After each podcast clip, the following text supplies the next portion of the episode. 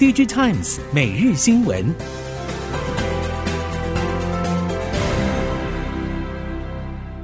听众朋友您好，欢迎收听 DigiTimes 每日新闻，我是袁长杰，现在为您提供今天科技产业的新闻重点。首先带您关心，NVIDIA CEO 黄仁勋点燃了高效运算 HPC 晶片战火。熟悉半导体供应链业者表示，两到三年内，HPC 晶片设计领域将由美系四大英雄并起。能够掌握 NVIDIA、超微、博通、Marvell 订单的业者，将成功分食 AI 商机。熟悉封测业者坦承，AI 晶片的应用才正要展开，这也吻合金测经营高层多年前就提出的 5G 为底，AI 为用。展望后市，今年主流的手机 PC 市场仍有待库存去化后重返成长正轨。不过，针对明年，不管是开发新案、产品趋势等，甚至是量能，有所期待的台系半导体供应链业者不在少数。OpenAI 开发的 ChatGPT 带来 AI 热潮，ChatGPT 采用的伺服器由 OpenAI 自行设计。所搭配的伺服器供应商为美商 ZT，台厂英业达二零一九年投资 ZT，也成为了这一波 OpenAI 热潮的幕后推手。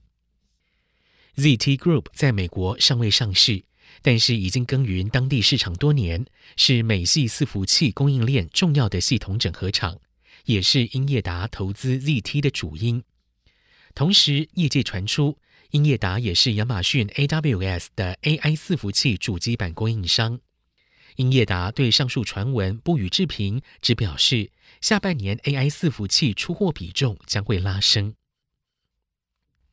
由于消费市场复苏情况并不理想，非消费性应用的需求也不明朗。即使来到了六月中，IC 设计业者普遍对于下半年还是保守看待。业者指出，客户现在给出的订单能见度相当有限，而且从客户态度可以感受到，对于下半年市况并没有太多把握。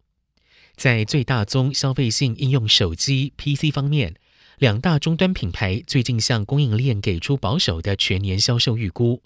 即使距离年底的促销档期还有一段时间，但都还是维持今年总出货量低于去年的预期。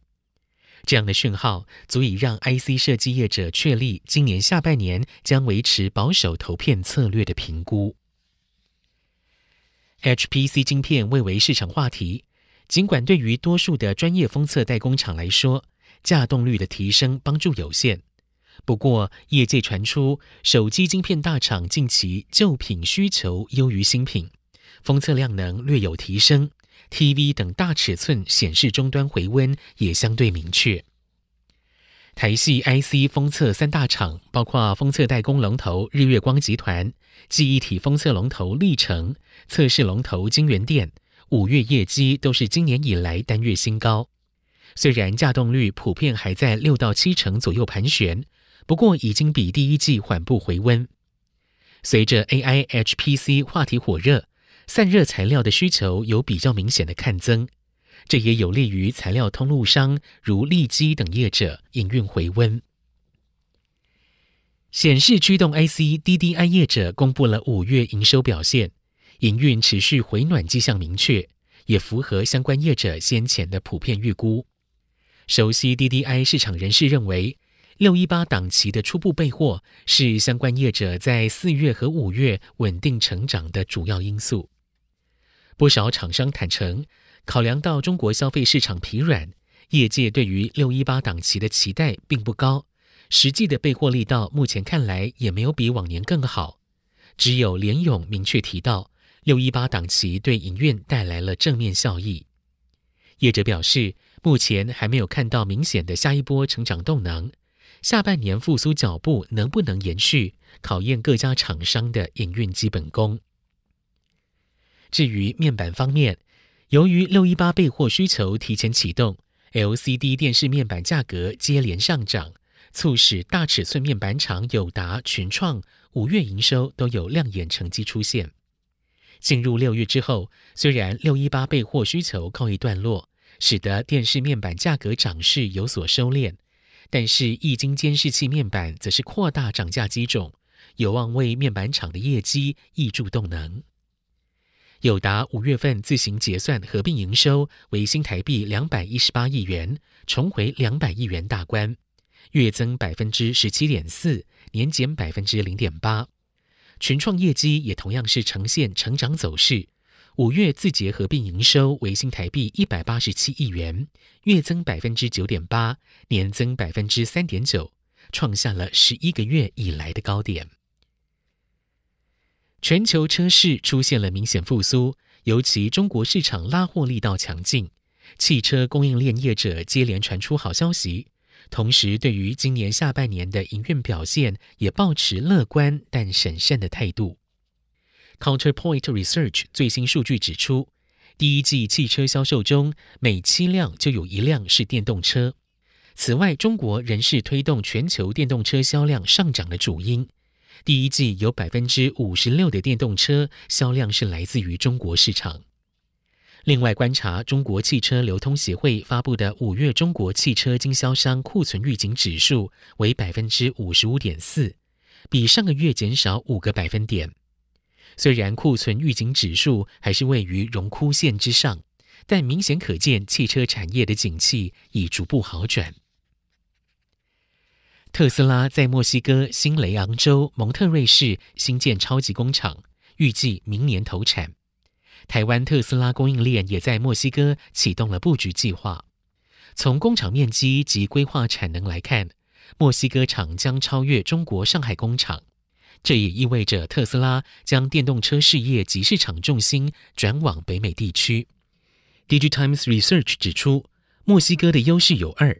第一，在降低通膨法案及美墨加协定之下，墨西哥厂可以借由税务优惠，进而提高车厂及相关供应链在北美生产的比重。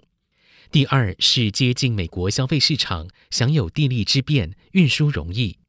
第三是美国电动车市场潜在需求庞大，足以吸引特斯拉强化墨西哥电动车的生产布局。近期，美国两大主流车厂福特、通用汽车陆续宣布接入了特斯拉快充专用的 NACS 标准。供应链业者认为，这显示美国电动车充电桩规格标准渴望统一，有利于电动车加速普及。市场猜测，美国政府在幕后扮演了举足轻重的角色。但是，美国充电桩规格统一会不会延伸到欧洲，形成欧美阵线联盟？供应链业者表示，目前看不出这个迹象，而且推估发生机会不大。其一是特斯拉在欧洲市场属于后进者，快充桩的占比并不是如在美国般属于绝对优势。第二是欧盟对充电桩规格早有共识，而且欧洲具有影响力的业者多，与外来者协商规格的必要性低。在后疫情时代，结合资通讯 AI 技术为主的数位健康市场规模将进一步扩大。